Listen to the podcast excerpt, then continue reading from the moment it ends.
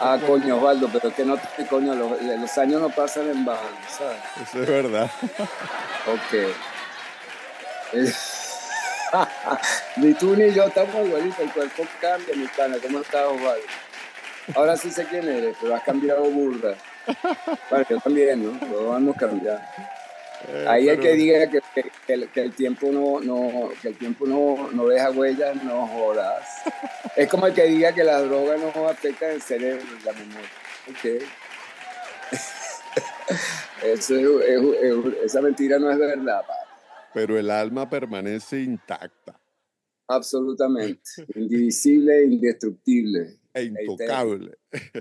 Eterna, y siempre en busca de, conocimiento y éxtasis trascendental. Pa'lante es para allá, ya saben.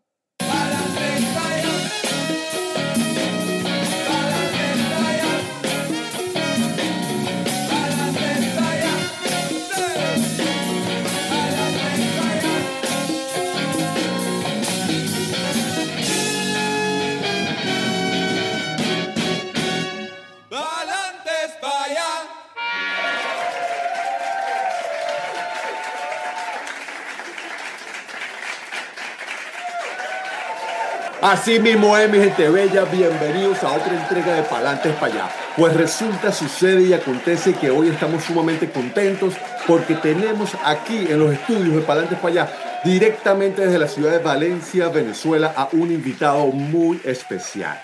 Se trata de uno de los músicos más influentes y controversiales de la movida del rock venezolano. ¿ah? Gustavo Reinaldo Corma Pachoco, artista polifacético, compositor, guitarrista, melómano, cantautor, miembro fundador de una de las bandas más importantes, irreverentes, icónicas e influyentes del rock venezolano y latinoamericano. Les hablo de la seguridad nacional. Bienvenido a Palates para allá, mi estimado brother Gustavo Corma. ¿Cómo estás, amigo? ¿Cómo está todo? ¿Cómo están, ¿Cómo está mi gente por allá? Este, y bueno, para adelante que vamos, no podemos ir para atrás, aunque a veces, ¿no? Para coger impulso o para levantar la cartera si que se te cae, no a veces que tenga que ponerte a cantar, se me perdió la cartera, ya no, no, no, Entonces hay que volver para atrás a veces. Pero no, que aquí estoy a, a tu orden para hablar un poco, hablar pajito un poco de, de música y, y, de las influencias y de todas esas cosas, pues bueno, pero primero que nada, primero que nada, Gustavo, háblanos ah. por favor, háblanos un poquito de esos primeros 15 años de ese Gustavo Corma, este, que tengo entendido nació en Argentina, cómo fueron esas, esas primeras influencias, esos primeros, los colegios, esas primeras cosas que te hicieron tripiar la vida, pues. Te voy a decir, o sea, yo nací en Buenos Aires y me crié en Buenos Aires y estudié allá y oía música folclórica argentina, tango eh, mucho jazz, como digo, pues, mucha música clásica y por supuesto algunas bailes que a mi papá le gustaban mucho, Edith Piaf, Charles Aznavour y bueno, los chalchaleros, ¿sabes? La, música folclórica argentina. Y resulta que un día oía los Beatles y los Rolling Stones y bueno, se me explotó ahí a la cuestión esta de, de, lo que todo lo que estaba pasando en esos años 60, ¿no? Después me vine a Venezuela, bueno, nos vinimos a Venezuela y, aquí estudiaba en el colegio americano y había unas bandas. Aquí había muchas bandas en esa época, a finales de los 60, eh, desde los mediados de los 70 en adelante. Em, estaban las que más me influenciaron a mí, de unas banditas que vi tocando en vivo, eran Eddie and the Snobs y um, Ladies WC, Ladies Water Clubs, que eran bandas de rock and roll venezolano y muy buenas. Lady WC tiene un, disco, un long play grabado que por ahí está, debe estar colgado. Y Eddie también debe tener algo colgado. En Eddie tocaba um, Álvaro Falcón, la guitarra, que a mí me tendría dos años más que yo, Eddie, o algo así, pero para un chamo de 12 años, 13 años, ver un carrerito de 16, 17 es como ver un tipo, ¿sabes? Sí, la distancia es gigante. Y digo, bueno, yo quiero ser así, ¿no? Yo quiero tocar guitarra yo cacharrasqueaba la guitarra y cantaba samba y cantaba mí, tú sabes. Pero um, cuando vi a estos tipos tocar, sobre todo a Lee, Ahí me impresionó muchísimo. Eddie Casta quizá uno de los guitarristas que todo el mundo lo ha olvidado, pero fue uno de las, mis grandes influencias. Y yo después, unos años, pocos años después, lo, eh, logré tocar en una banda con Adi, nosotros hicimos una banda. Yo, yo, yo, estudiaba en el norte y venía de vacaciones. Y una vez me consigo un hippie ahí por la calle y resulta que el hippie me dice que estaba formando una banda y yo le digo, bueno, vamos a hacer, dale, pues yo también quiero echarle gol. Entonces, eh, hicimos, teníamos, nos unimos ahí a tocar. En la banda se llamó Skyway Meditation, por ahí hay un tema que está colgado que se llama Magia. Esa verdad de tú mismo, tu amor.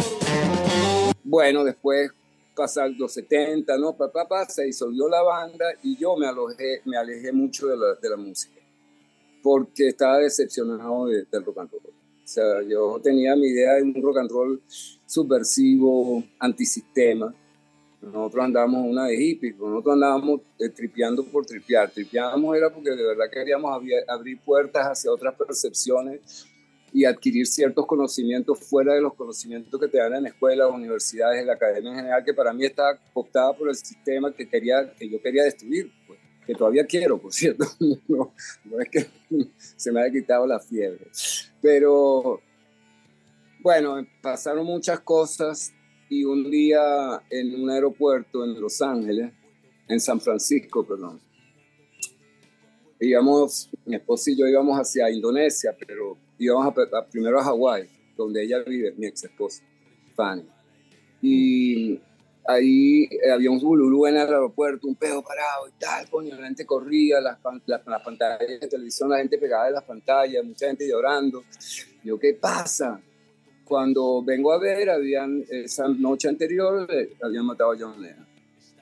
Y entonces, en ese momento, con Working Class Hero sonándome en la cabeza, me monté en el avión y dije, yo tengo que volver a tocar, a hacer música tengo que tener una banda, porque se acabó la revolución hippie.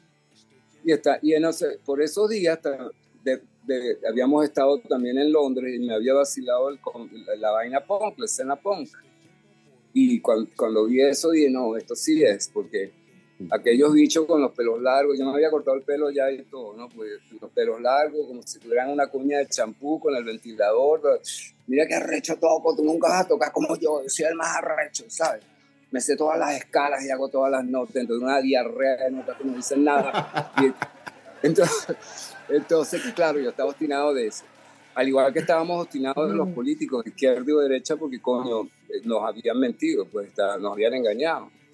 Entonces, eh, de regreso a Venezuela, después de ese viaje, que fue bastante largo, eh, decidí hacer una banda. El primero que llamé fue Cangrejo, que era un amigo mío de, hace muchos años, de Chamo. Y siempre estábamos tocando guitarra juntos los dos. Y teníamos un dúo que se llamaba el grupo, el dúo Sarn. Pues Cangrejo decía que eh, estaba en una pique se extiende, Chamo. entonces empezábamos, siempre teníamos nuestras cancioncitas y tocábamos por ahí en, aquella época que no había celulares, ni, Zoom, ni nada de esto. Oye, tú ibas a un sitio y la gente se quedaba ahí y empezamos a hablar, a tomar, a fumar marihuana y todo el mundo te escuchaba tocar tus canciones. Ahorita te pones a tocar tus canciones y la gente está pendiente del celular y no te paran nada de bola. Te vas a poner a tocar acústico en un sitio, nadie te, ni te ven. Pero bueno, estas eran otras épocas, ¿no? Y entonces, bueno, este, empezamos a buscar músicos, tú sabes, bueno, pero Cangrejo siempre estaba viajando por trabajo para Mérida y tal, o Valencia. Entonces, em, en eso apareció Gustavo Montaño, que tenía, tocaba en varias bandas de, New Wave y de, ¿sabes? Y entonces apareció allí también, no, perdón, el Oso William el Oso William, que también era músico formado en Berkeley, músico de jazz. El Jaco Pastorio venezolano lo llamaban al, Oso William. Y bueno, empezamos a ensayar, empezamos a tocar y eh, Cangrejo y venía, ¿verdad? Y siempre muy crítico del de, oso, el oso estaba mal, estaba, eh, bebía mucho, metía mucha vaina. Y entonces Cangrejo me dice, no, pero es que el oso está muy mal, el osito está muy mal el otro no sé, no me sube la loma, tú sabes. Entonces, Entonces él es muy crítico y no sabe tampoco, no tiene tacto para decirle las cosas a la gente. Pero de todas maneras, un día me tocan la puerta. yo cuando voy a abrir la puerta, veo un, flaco ahí con todo el coco pelado, los ojos pintados de negro, con un flux negro, con una corbata finita, una camisa blanca y una guitarra en la mano. Me dice, mire, tú eres Gustavo. Y yo, sí. A mí me dice, ya, tú, yo un amigo mutuo me dijo que tú estabas buscando músicos para un, para un proyecto. Le digo, sí, bueno, pasa, pasa. Nos pusimos a tocar y nada. Al mismo llame Cangrejo, que creo que estaba en, en Mérida o en, Valencia, en Margarita en ese momento. Y le dije, mira, tienes que venir porque aquí está el tipo. Este es el que se canta rechísimo, toca rechísimo, compone, y anda en nuestra misma onda. Y así nace la seguridad nacional. Y no me importa no me importa lo que hablarán, lo que hablarán, lo que hablarán de mí.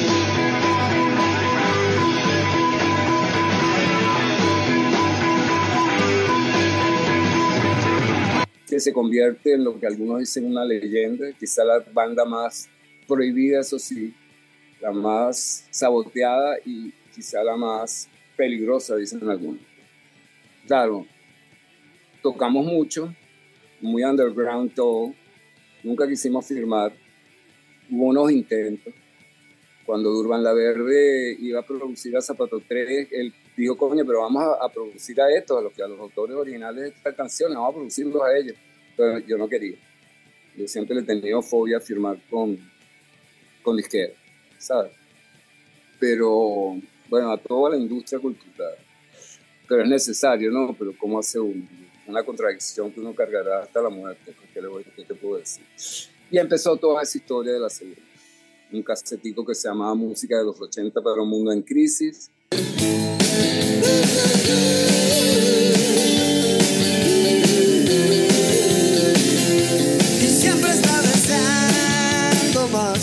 Chupándome que estás siempre está deseando Que, bueno, que rodó mucho por el underground caraqueño, es que me gustaría conseguirlo. Si alguien allá afuera lo tiene o sabe cómo hacer, bueno, por favor avísenme.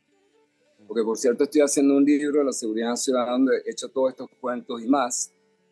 Y me gustaría, pues si aparecen este tipo de cosas, cualquier cosa, acepto colaboraciones, de quien sea, que digan lo que sea. Así mismo es. Estamos aquí en Palantes para allá, el único programa de salud, bienestar, humor folclórico venezolano, periodismo descentralizado y conspirativo, donde no ocultamos nada.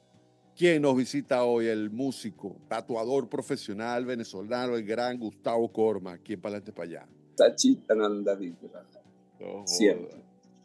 Entonces, bueno, ahí está. Transenoance, conchale, claro nosotros con, con, Iván, con Iván Gozón grabamos, eh, nos ayudó mucho, grabamos, me acuerdo que hicimos Yaganat, fue un proyecto en el que eh, y Seguridad trabajó juntos para el blues de Yaganat. Hicimos unos temas para, producimos uno, una cinco que se llamaba Perfección del Sonido junto a Transenuance. Y bueno, o sea, tengo buenos recuerdos de Transenuance, claro. Porque entonces llegué a la formación de la Seguridad Nacional. Seguimos por ahí. Eso. Entonces, la seguridad nacional eh, ensayaba en un pequeño estudio que teníamos en el apartamento de mi esposa y yo en el bosque. Y en ese pequeño estudio, e improvisado, además de muchas historias, ese apartamento iba mucha gente, hacíamos muchas visitas, todo tipo de personas. Y, eh, policía, DC, bailarines, bailarinas, pintores, músicos, periodistas, este, maricos, putas, lesbianas, todo tipo de, todo tipo de personajes. Pura gente buena. De todas maneras, de todas maneras, un día llegaron al ensayo unos chamos, unos flaquitos de ellos, unos pavitos, unos chamos de 14 años, 13, 14 años, 15 lo máximo.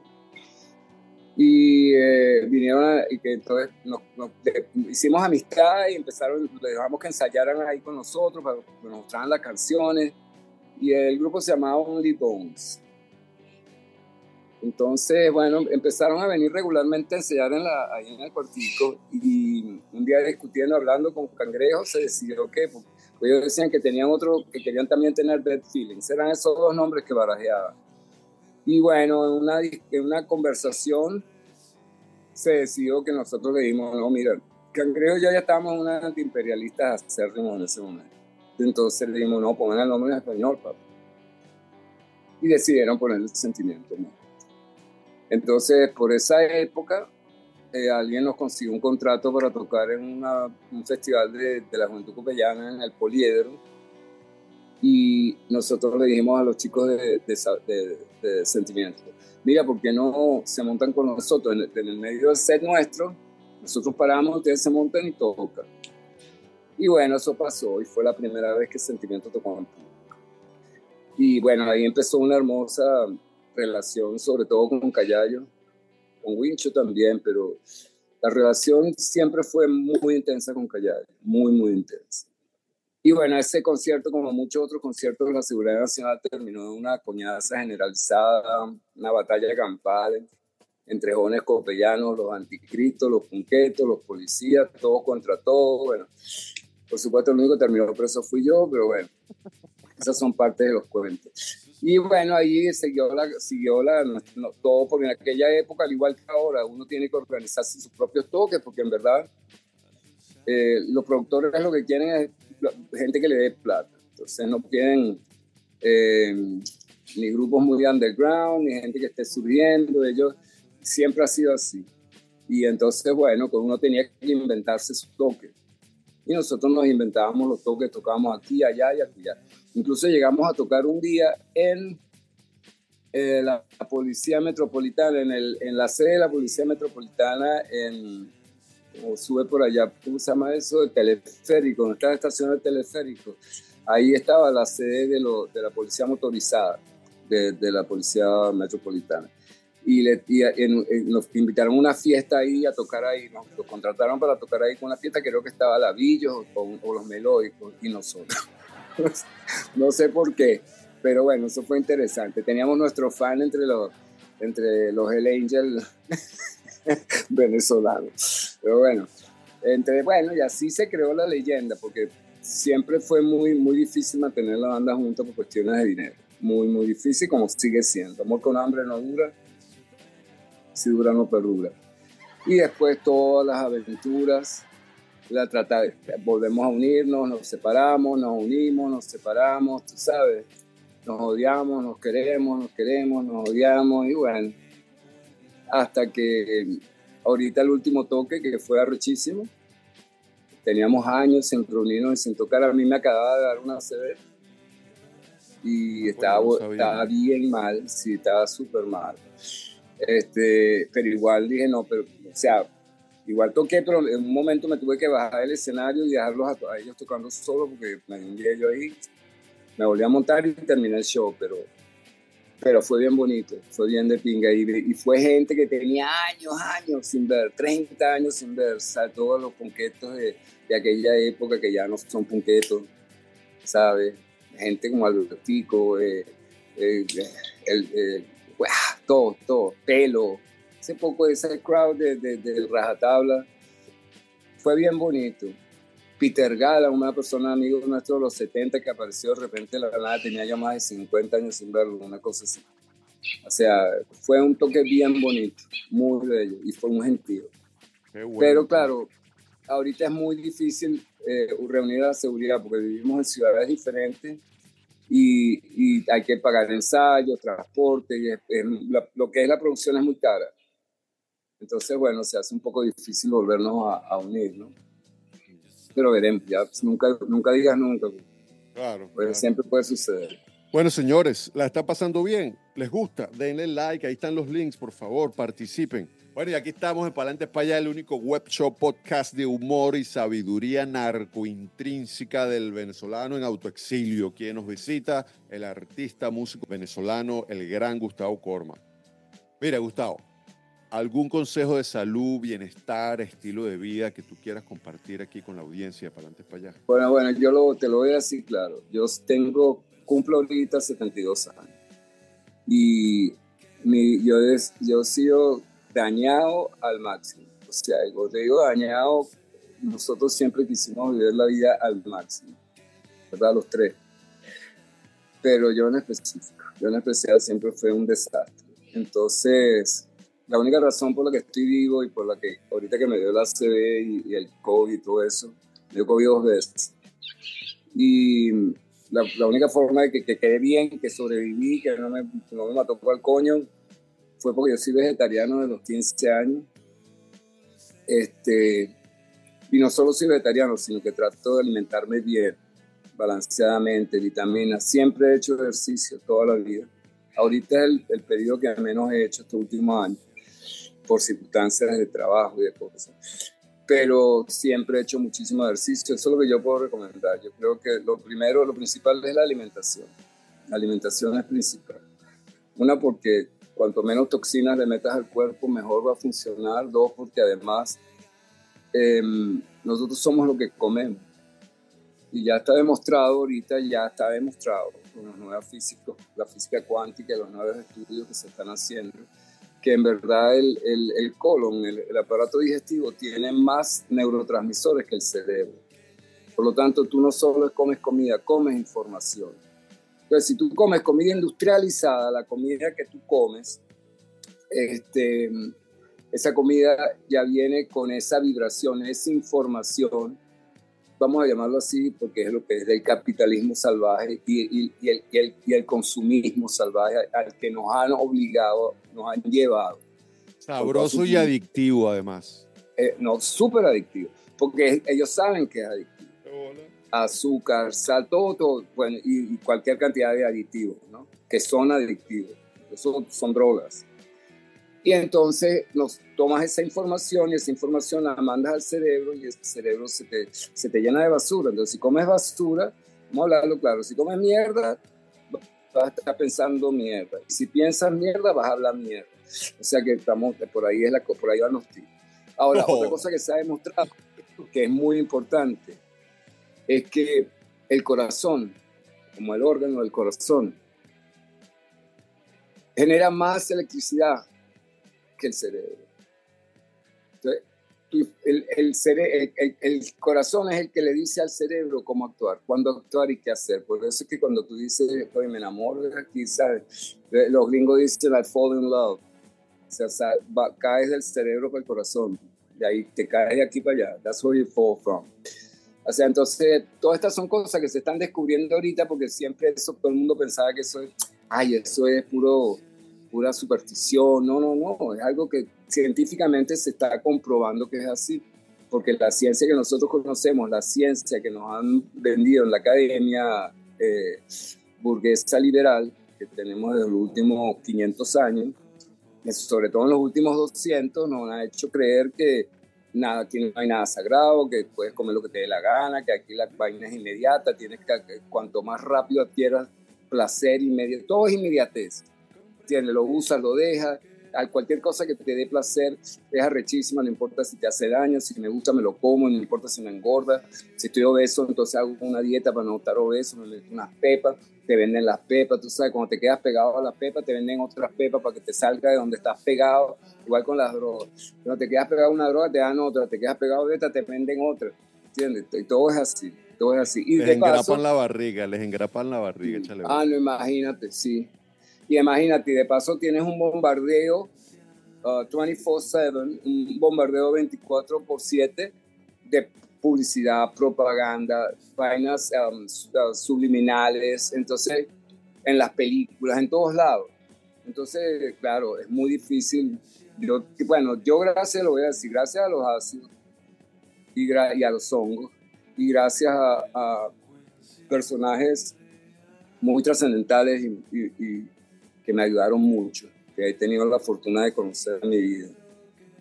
Eh, siempre he estado como dándome cuenta de las cosas rápido.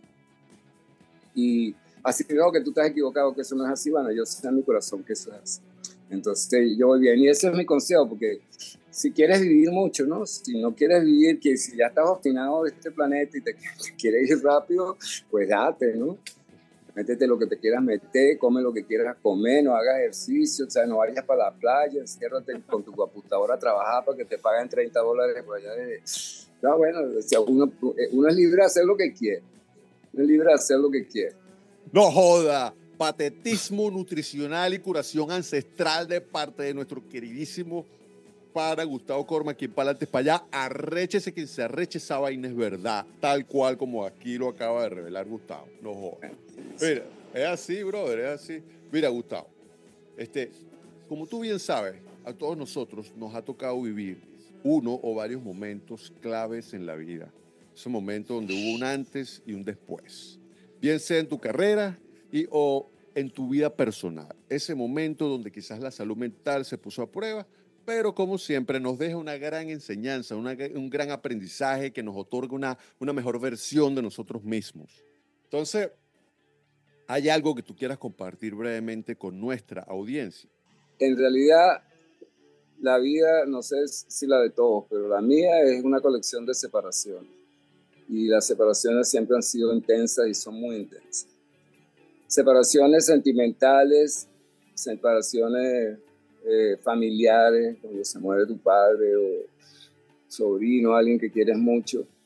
Y hay separaciones sentimentales, te separas de una relación de muchos años, siempre duele y te queda el corazón como una pasita.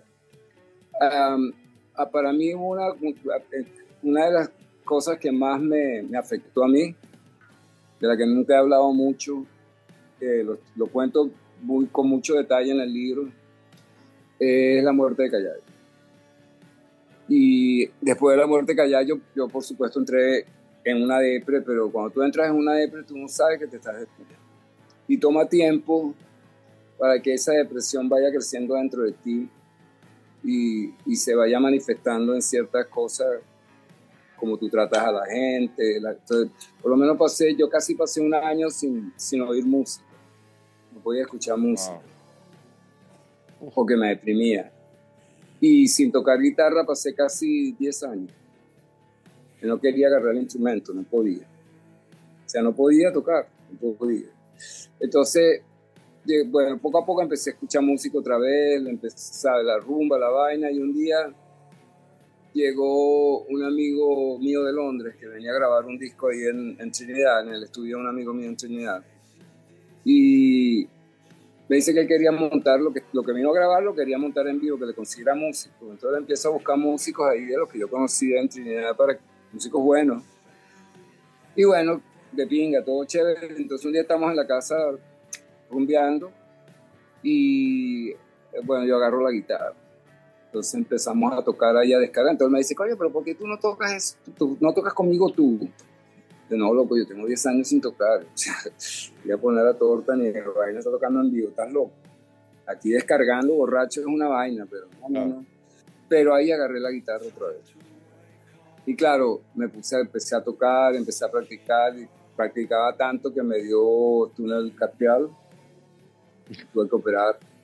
O sea que Le duro. superando, fíjate todo lo que tuve que superar por la depresión de, porque si no hubiera dejado tocar, nunca, lo que, lo que me provo- provocó el túnel carpial fue que estaba rumbeando mucho, alimentándome mal y practicando quedó. Y eso es una mala, otro mal consejo. Practicar, tienes que portarte bien, entonces, o sea, comer bien, descansar, estirar tu, tu, Sí. tu- tu, um, tus dedos, tus brazos, tus músculos, tus tendones, para que siempre antes de tocar y, y después de tocar, tú sabes. Pero bueno, ahí voy, claro, no puedo tocar como antes. Mm. Y de pronto estoy tocando y se me queda en la mano así, se me queda un dedo y eso así. Pero la gente no lo nota, pero yo sí lo noto. Se piensa que es parte del show, pero no. Lo tengo que hacer así, ¿sabes? Porque estoy tocando y ¡ay! Pero Bueno, pues, queda bien, queda, queda como parte, como parte de la, del performance. Así que estoy- Claro que sí. no. No, Ahí fue cuando me vine de Trinidad para, re- para el tenido retorno a la seguridad nacional. En el 2012, 2011, 2012, 2012, 2013. Que tocamos, hicimos una gira que fue arrechísima, fue muy arrecha, pero claro, terminamos peleados como siempre. pero, pero bien bonita la gira, fue muy chévere.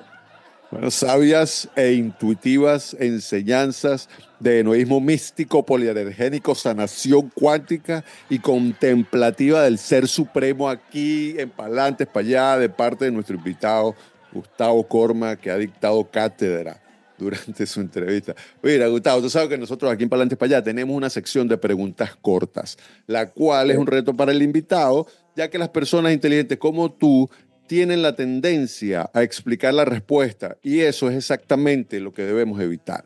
Por ejemplo, tú sabes que nosotros aquí en Palantes para allá tenemos un eslogan que precisamente es Palantes para allá. Eh, entonces, yo le pregunto aquí a Gustavo, tú tienes una frase, un refrán, un mantra, algo que tú repitas constantemente para sentirte mejor.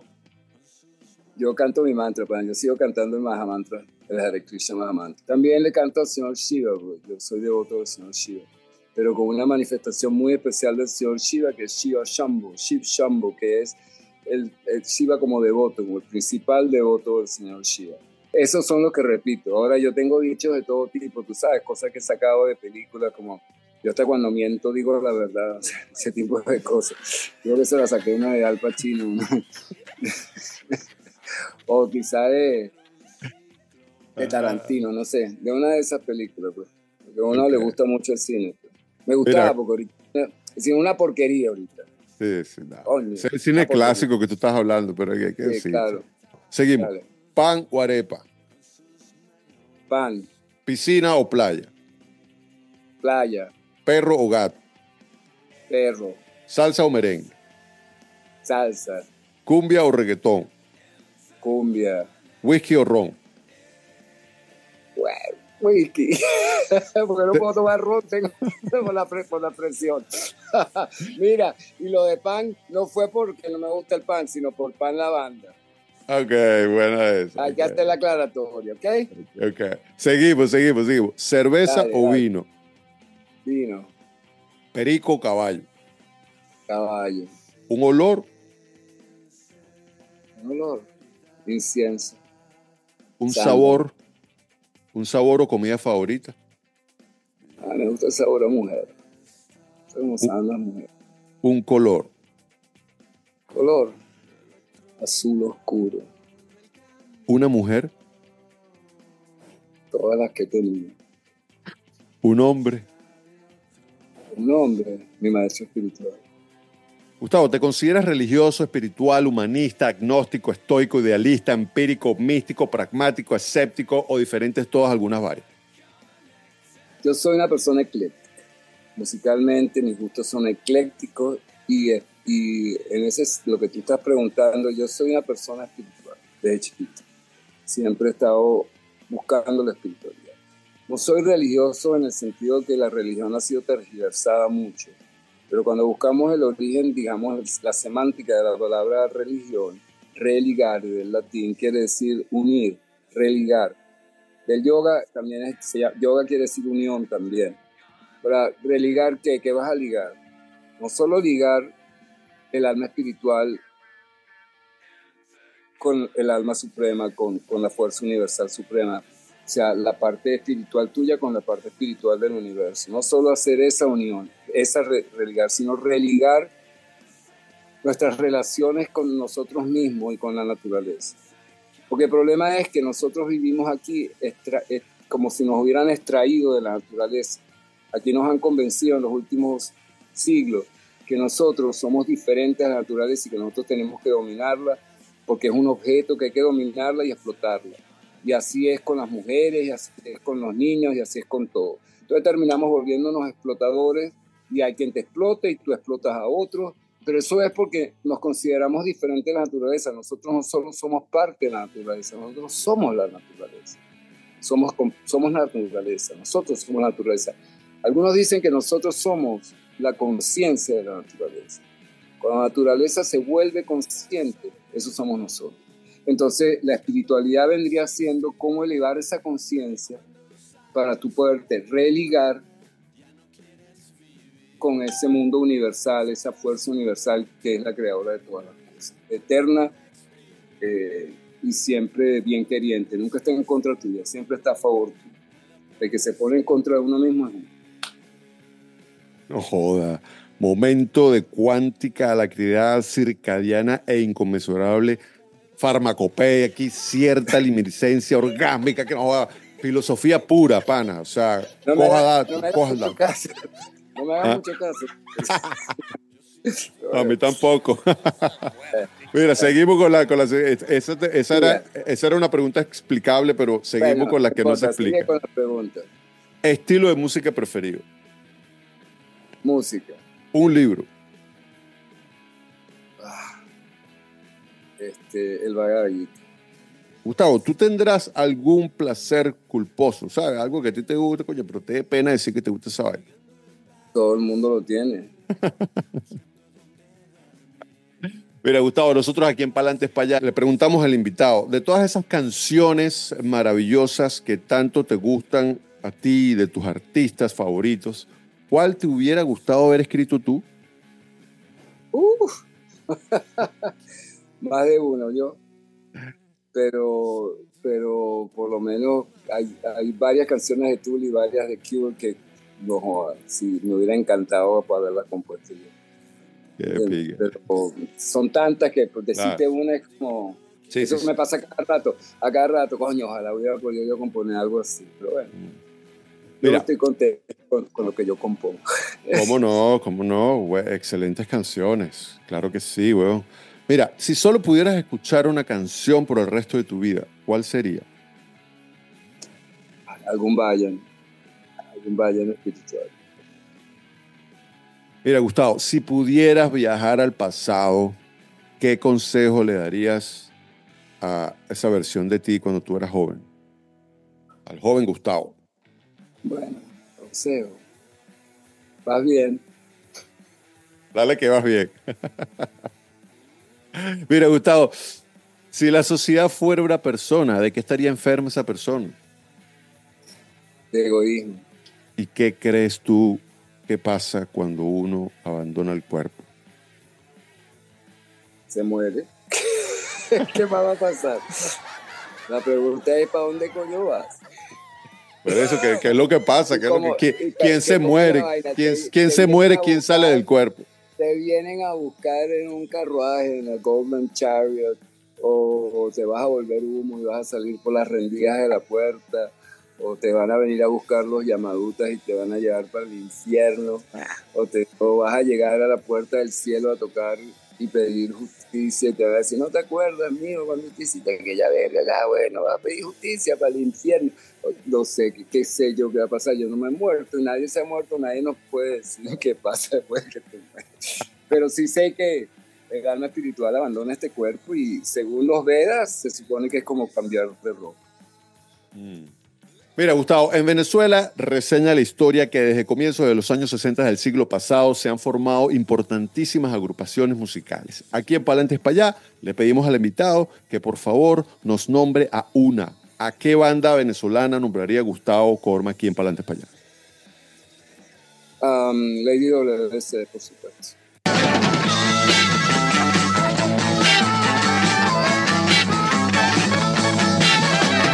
Para que cojan datos. De los 60.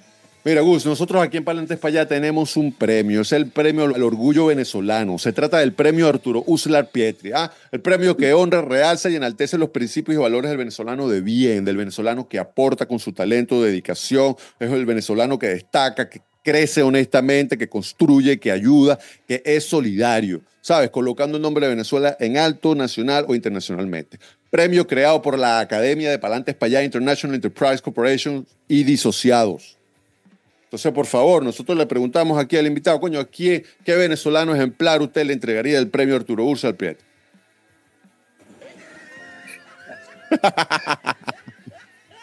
Ay, vale. Un venezolano ejemplar. El único venezolano ejemplar que yo le daría un premio Ajá. sería Chávez, papi. ¿A quién? Yo sé que a Chávez. Y yo sé que todo el mundo se va a rechar conmigo, van a decirme de todo. Pero mire, mi pana, de los que yo he conocido desde que llegué a Venezuela, es el lamentablemente no. Bueno, premio Arturo Ursa Pietri a de parte de nuestro queridísimo amigo, compañero del rock, Así Gustavo es. Corma, talentoso artista y afamado guitarrista de la Seguridad Nacional, quien estuvo aquí con nosotros, mi pana. Muchísimas gracias, mi brother, y que sigan los éxitos, fuerza y fe, que para adelante para allá. Gracias a ti, cuídate muchísimo y un gran abrazo para la distancia. Vale. Para allá!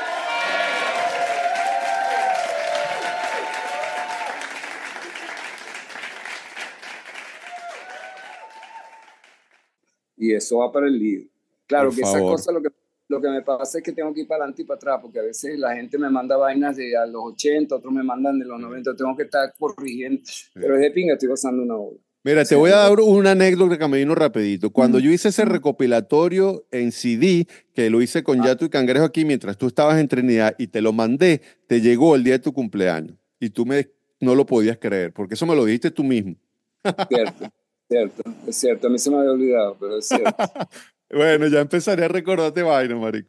Así es, bueno, y me vas mandando los mensajitos. Ya tengo ese ahí. Con tengo gusto, ese ahí. con Ya lo gusto. voy a, ya voy a meterme en la compu a, a como Solo pero ahí está, pues, o sea, que la gente, la gente juzgue. Exacto. De pinga, pana, de pinga. Lo, lo que a mí, lo que a mí nadie me puede robar fueron las intenciones con que yo hice todo lo que he hecho en mi vida. Vale.